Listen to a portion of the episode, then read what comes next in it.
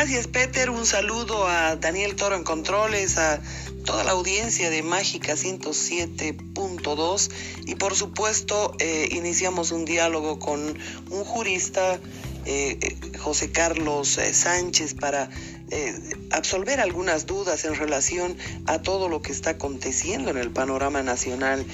fundamentalmente me gustaría que se hable de, de toda la mm, convocatoria que ha significado para un tipo de escenario, doctor.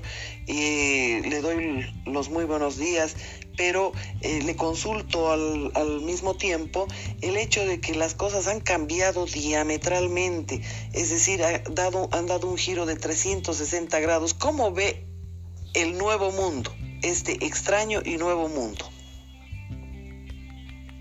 ¿Cómo está? Gusto de saludar a la doctora Marianela. Saludos al programa y a su audiencia. Bueno, el extraño mundo desde la, desde la óptica con la que se tiene que ver, que es desde la pandemia con un coronavirus encima que está incluso poniendo en evidencia nuestro cuerpo normativo de leyes y además nuestro conjunto de normas constitucionales en otros porque hay que analizar que las leyes tienen que ir en función a las realidades sociales y tienen que regir el comportamiento de las distintas sociedades. Pero cuando aparece una pandemia con el coronavirus que nos cambia el escenario en lo, en lo político, en lo jurídico, en lo laboral, pues realmente es como usted dice, ¿no? estamos en una situación que pareciera de otro planeta, pareciera de ciencia ficción, y es así como senadores y diputados no saben dónde se encuentran, tratan de ubicarse, tratan de reubicar su trabajo y creo que van cometiendo errores y vulnerando derechos básicos, por ejemplo, el tema de las elecciones. ¿no? ante el apuro de ciertos sectores para que haya elecciones nacionales a la brevedad posible, pues andan vulnerando derechos básicos de todos los ciudadanos y atentando contra la salud pública, ¿no? Porque ponen a un lado la pandemia y hay muchas autoridades que están enfermas, hay muchos médicos, se conoce que han muerto incluso eh, algún alcalde del trópico. Que a propósito decía que no existía el coronavirus, que era una farsa de la derecha. Mire qué ironía. Bueno, es así, es una pena, ¿no? Es una pena para todos nosotros porque estamos en el mismo riesgo, somos seres humanos. Y lo que le decía, no están haciendo que las leyes funcionen en función a esta realidad que estamos viviendo. Exactamente, yo decía, es decir, eh, y, realmente estoy tentada a decir esto, los eh, diputados están en Marte y los, eh, y los senadores están en el otro viernes.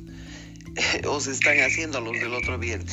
En todo caso, lo que me duele como boliviana, doctor, es que la Asamblea no apruebe el presupuesto de salud bajo ningún concepto con argumentos pueriles y mucho menos apruebe un, un eh, crédito de 227 millones del Fondo Monetario Internacional para enfrentar la pandemia. Es decir, cuando el más ha, acudido a más de 230 créditos en época de bonanza. Eh, lo peor de todo es que ahora estamos eh, enfrentando, es decir, las elecciones cuestan 270 millones más que el crédito que se está pidiendo para la pandemia, porque la ciudadanía está al abandono, eh, los hospitales están colapsados, la morgue está colapsada, es decir, una situación que muestra a los políticos absolutamente indolentes. Entonces yo digo, usted desde su punto de vista jurídico, desde su punto de vista legal, ¿qué, cuál, qué razones anotaría eh, a, más de las que ya hemos anotado en otros programas, para que no se dé el proceso electoral. Y que dicho sea de paso, Evo Morales no está ya en busca del proceso electoral. Él juega en muchos escenarios. Yo creo que ya está detrás de un golpe de Estado. Pero para la ciudadanía me gustaría mucho eh, enumerar las razones por las cuales no debe haber elecciones. Usted anotaba un punto muy importante desde las propuestas de los candidatos que ya no se ajustan a la realidad de, los bolivianos, ni, ni siquiera a la realidad que, el, que está viviendo el planeta entero. Eh, lo dejo, doctor, con esos cuestionamientos. A ver, comencemos por analizar lo siguiente. Resulta que cambia la fecha de elecciones, que era el 3 de mayo, ahora se pretende hacer en septiembre, pasan varios meses.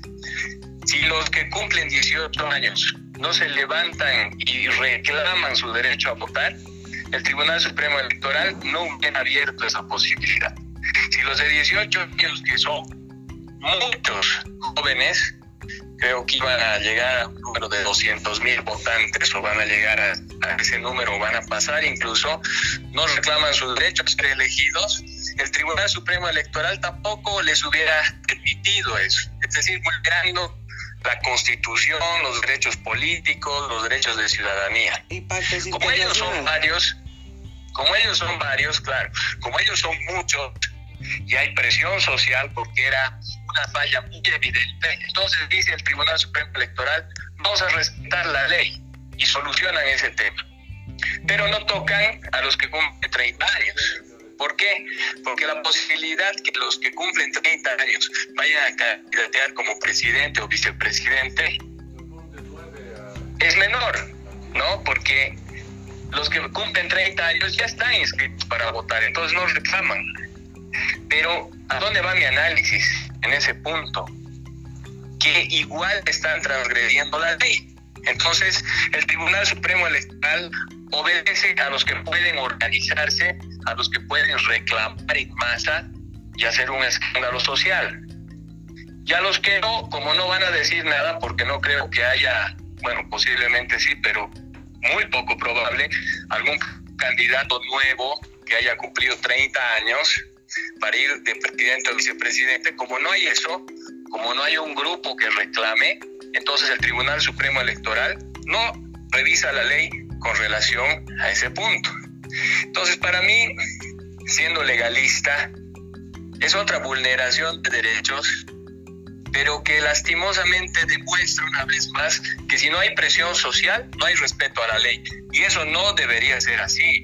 Exacto. En un país, en un país que se rige por las leyes, en el que existe Estado de Derecho, no tiene pues que esperar uno de los órganos del Estado como es el órgano electoral que se levante la población para hacer respetar sus derechos. Deberían respetarse las normas de manera automática, porque ese es el Estado de Derecho. ¿Me entiende? Entonces, entonces esa es, es, una crítica más al órgano electoral. Por otro lado, los nuevos planes de gobierno que yo digo deberían estar actualizados de acuerdo a la realidad actual. En este momento, como usted bien menciona, el tema económico es otro el tema de salud es otro. El tema de, de legalidad, de poder judicial, todo lo atinente al vivir el día a día, responde a una realidad que no nos imaginábamos como consecuencia de la pandemia. ¿Y qué hace el órgano electoral? Dice, nada, principio de preclusión, no se puede volver atrás y la elección continúa desde donde se paralizó lo cual es ilegal. La preclusión no puede ser aplicada en este caso porque está yendo contra la norma, contra la realidad. O sea, los nuevos planes de gobierno que yo digo deberían ser planteados dentro de una nueva convocatoria de elecciones, como manda la norma de la ley del régimen electoral. Tampoco están cumpliendo. Por tanto, vamos a elecciones, no sabemos cuándo, pero con planes de gobierno de enero de este año o de noviembre o de diciembre del año pasado, cuando lanzaron la convocatoria. Que es otra realidad totalmente diferente. Que es otra realidad. En enero no teníamos ni un caso de coronavirus en Bolivia. En enero todos podíamos salir a buscar el pan de cada día, ocho horas o más al día. ¿No? Nuestra exportación como país en, en materia económica era normal. No requeríamos las donaciones que ahora se requieren. No requeríamos de esas leyes especiales que ahora se requieren. Entonces, otra realidad. Lo curioso de esto, doctora, es que los políticos no se pronuncian. O sea, yo como ciudadano me siento abandonado, me siento huérfano y creo que la mayoría de todos de los bolivianos nos sentimos así. Porque, supongamos, un candidato, el que, el que nos caía mejor o por quien tal vez hubiésemos votado, pongamos todos los candidatos, ninguno de ellos ha dicho, ah, hay que no, ninguno, ninguno ha dicho hay que cambiar los planes de gobierno. Es ilegal que vayamos a una convocatoria antigua cuando la realidad ha cambiado. Yo lo que veo es desesperación, tienen desesperación por el poder. Obviamente, esto no significa que estemos pensando en el prorroguismo, ¿no? Porque tampoco es correcto. Pero lastimosamente hay razones de fuerza mayor que hacen que se tenga que modificar las reglas del juego para una nueva elección. Entonces, las cosas que son de fuerza mayor pues, escapan al control de cualquier presidente, cualquier ser humano. Lo curioso es que no están haciendo respetar ni las normas de derechos humanos, ni los principios de salud consagrados en la Constitución, ni la ley del régimen electoral, y quienes deberían reclamar en representación de la población son los candidatos políticos. Porque esta población tiene que ser la que a través de redes sociales reclame. Estos temas, estos temas, fijémonos, no se tocan en los medios de comunicación tradicionales. Los medios de comunicación tradicionales solo sirven para decirnos cuántos nuevos infectados hay. No hacen análisis jurídico, no hacen un análisis político profundo, no tocan estos puntos que son controversiales y que le interesa a la población. Entonces, esta es una crítica para los políticos y también para estos medios de comunicación que ya no responden a las curiosidades y a las necesidades de la ciudadanía. Claro, esto, esto, este realmente es un buen punto porque definitivamente vemos que los, eh, los medios se han convertido en una suerte, como, como decía el director de página 7, medios paraestatales. Y entre quien entre, eh, gobierne quien gobierne, tiene su lista de medios paraestatales porque tristemente todo se subalterniza a la publicidad, al auspicio, es decir, a la propaganda eh, para cada uno de los medios de comunicación eh, que subordinan en función a ello todo, todo su contenido. Y su contenido obviamente es absolutamente superficial. Pero más allá de aquello, es importante también analizar el, tema de los escenarios en los que se mueve el masismo. En un primer escenario miraba eh, como a, a ser la presidenta Eva Copa, eh, ahora tenemos una asamblea que está obstruyendo y obstaculizando absolutamente todo. Imagínense frenar el presupuesto de salud o frenar un crédito que vaya a enfrentar la pandemia. Esto ya resulta siendo inaudito. Pero lo peor de todo, eh, doctor Sánchez, es bueno que usted mencione, eh, algunos constitucionalistas salían con la, con la idea de que habría un vacío de poder y que por lo tanto eh, Eva Copa, y esto obviamente no está inscrito en la Constitución, eh, sería la, mm, eh, es decir, la mm, presidente de la Asamblea, cuando ella ha tenido un notorio, una notoria confusión de que una cosa es presidir la Asamblea y otra muy diferente ¿eh? ante la ausencia del, presidente nato del Congreso, que es el vicepresidente obligatoriamente, que confunde con el término que sea presidente, es decir, que presida la Asamblea, no que sea presidente de la misma. Yo tengo un criterio un poco diferente. Dígame. A ver, analicemos, analicemos lo siguiente. ¿Cómo es que llega la presidenta Yanine Áñez a ser presidenta? Es una presidenta de transición y es nombrada presidenta por ausencia. No, le tocó en la sucesión por ausencia porque todos renunciaron, se escaparon y bueno, no estaban presentes. Claro. Entonces, constitucionalmente y a nivel internacional no se puede aceptar que ningún Estado del mundo deje de tener cabeza, deje de tener presidente. Entonces es por ello que siempre tiene que haber, para tener presidente, una sucesión. ¿Sí? Ahora, los que dicen que hay un vacío de poder y que sí se podría considerar válida la promulgación de leyes por Eva Copa, están equivocados, porque Eva Copa no es vicepresidenta y ella no ha participado en ningún tipo de sucesión. Es decir, ella jamás ha sido investida de la calidad de vicepresidente del Estado. La Constitución de manera expresa sostiene que quien puede promulgar es el vicepresidente del Estado. Y ella no es vicepresidenta del Estado. Bueno, entonces... Eh, ah, sí, sí, continúe, por favor. Entonces, si ella hubiese tenido el mismo tratamiento que tuvo la actual presidenta Janine Áñez y hubiera sido investida como vicepresidenta del Estado, ah, es otra cosa. Pero eso no ha existido y no existe. Bueno, no es un criterio diferente al mío, es un criterio diferente al, al resto de los eh, constitucionalistas que estaban hablando de vacío de poder y no sé cuánta historia.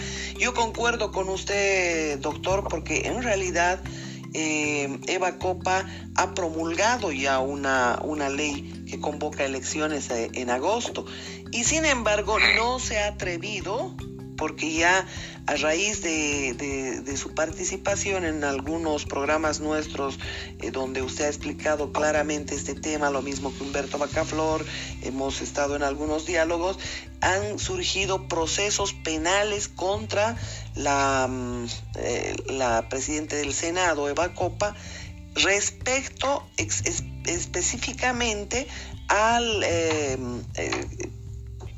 Usurpación de a funciones. La usurpación de funciones, exactamente. ¿no? Y a la bueno, pero aquí hay, aquí hay otro detalle que no lo están analizando, que se los pongo en la mesa para que también tomen criterio otros abogados, otros colegas. A ver, ¿acaso es atribución de la Asamblea Legislativa convocar elecciones? No es. Es atribución del órgano electoral, que es uno de los cuatro órganos del poder público, de acuerdo al artículo 12 de la Constitución Política del Estado. Es más, las elecciones generales para elegir presidente están consideradas en la ley 018, que es la ley del órgano electoral, como elección de periodo fijo. Y en esta ley sostiene que las elecciones de periodo fijo se hacen a simple convocatoria de resolución de sala plena del órgano electoral yo lo que no entiendo es cómo es esto. O sea, ahora resulta que hacen convocatoria por medio de ley de Asamblea Legislativa y se están peleando si es legal o no es legal, si es constitucional o no es constitucional, cuando de entrada ya eso no existe. Esas, esas leyes son nulas porque están yendo en contra de una función del órgano electoral. Claro, y yo lo que no sé es si, si el órgano electoral ha enviado un proyecto de ley. ¿no? Ha enviado, ha enviado, pero no necesitaba hacerlo. Y ese es un criterio que ya lo he expuesto de veces en otros, en otros lados y que ya está siendo objeto de análisis también. Y también es parte de un incumplimiento de deberes de los miembros del Tribunal Supremo Electoral. Andan pidiendo permiso todo el tiempo a la Asamblea Legislativa y no se consideran ellos mismos otro órgano de poder. cuando ellos tienen que pedir permiso, no es pedir permiso, es mandar proyecto a la Asamblea Legislativa, cuando son elecciones que no son de periodo fijo. Eso es lo que dice la ley 018. Y esta es una elección que viene de la anulación de la elección del periodo fijo de octubre por fraude electoral. Exactamente. Entonces, entonces esta elección es de periodo fijo y el órgano electoral podría decidir, puede y debe decidir sin pedirle permiso a la Asamblea Legislativa. Es decir, Salvador Romero puede fijar de acuerdo a criterios de salud y económicos cuándo deben ser las elecciones. ¿No es una forma de lavarse las manos o no es una forma de estar subordinado a una asamblea mayoritariamente masista? ¿Cuál es su percepción? Pero se están, se están subordinando de manera ilegal además. ¿Ya? Porque la Asamblea Legislativa ya tiene antecedentes de que viene invadiendo las competencias del órgano electoral. Ya desde el año 2010, el año 2013, ha ido sacando leyes en parte como la 026 con artículos inconstitucionales, quitándole atribuciones al órgano electoral, sobre todo en el tema de las circunscripciones. Luego con la famosa ley 421, que ya está en todas las redes sociales en debate, que también le quita la atribución de distribuir circunscripciones el año 2013. Entonces ya se va haciendo costumbre. Y lo mismo sucede con la ley para eh, prorrogar las elecciones o no. A ver, a ver, un ejemplo, doctora. Ha habido una ley de la Asamblea Legislativa para convocar a la elección del año pasado que ha sido anulada, a la elección de octubre del 2019. No ha habido. No ha habido. No hay ley, no hay, no hay que la Asamblea Legislativa ha dictado una ley para ir a las elecciones del 2019. ¿Sabe por qué? porque lo que yo digo es correcto. La ley 018 dice que es una elección de periodo fijo y que se hace a simple convocatoria por resolución de sala plena del órgano electoral. Claro, de otro modo no sería eh, otro órgano de poder independiente, ¿verdad? Así es. Pero ahora me dejo entender. Absolutamente. La elección del 2019 no ha sido convocada con ley de la Asamblea Legislativa. Y ahora resulta que se anula esa elección, además que se la anula de manera ilegal. Debió ser anulada directamente por el órgano electoral, no por medio de la ley 1266 dictada por la Asamblea Legislativa. Esa es otra ilegalidad. Ahora, la pregunta es, dudo mucho, dudo mucho que tanto Salvador Romero como el resto de los vocales desconozcan todos estos temas todos sabemos eh, que, son órganos de poder independientes. Ahora, ¿cuál la razón que usted atribuye a que se subordine esto y que incluso los políticos, los viejos políticos, que, obviamente son duchos en, teóricamente en el legislativo y, en todo este andamiaje eh, jurídico y, político, estén también mudos en siete idiomas ante estas usurpaciones de funciones. Es la respuesta sencilla, doctora.